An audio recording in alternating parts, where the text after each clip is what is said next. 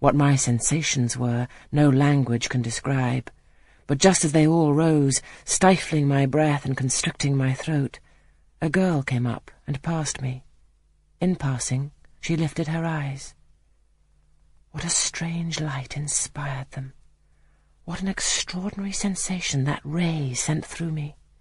How the new feeling bore me up. It was as if a martyr, a hero, had passed as slave or victim, and imparted strength in the transit. I mastered the rising hysteria, lifted up my head, and took a firm stand on the stool.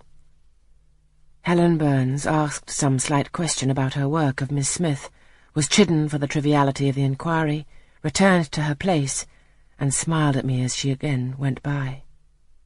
What a smile! I remember it now, and I know that it was the effluence of fine intellect, of true courage. It lit up her marked lineaments, her thin face, her sunken grey eye, like a reflection from the aspect of an angel. Yet at that moment Helen Burns wore on her arm the untidy badge, Scarcely an hour ago I had heard her condemned by Miss Scatcherd to a dinner of bread and water on the morrow because she had blotted an exercise in copying it out. Such is the imperfect nature of man.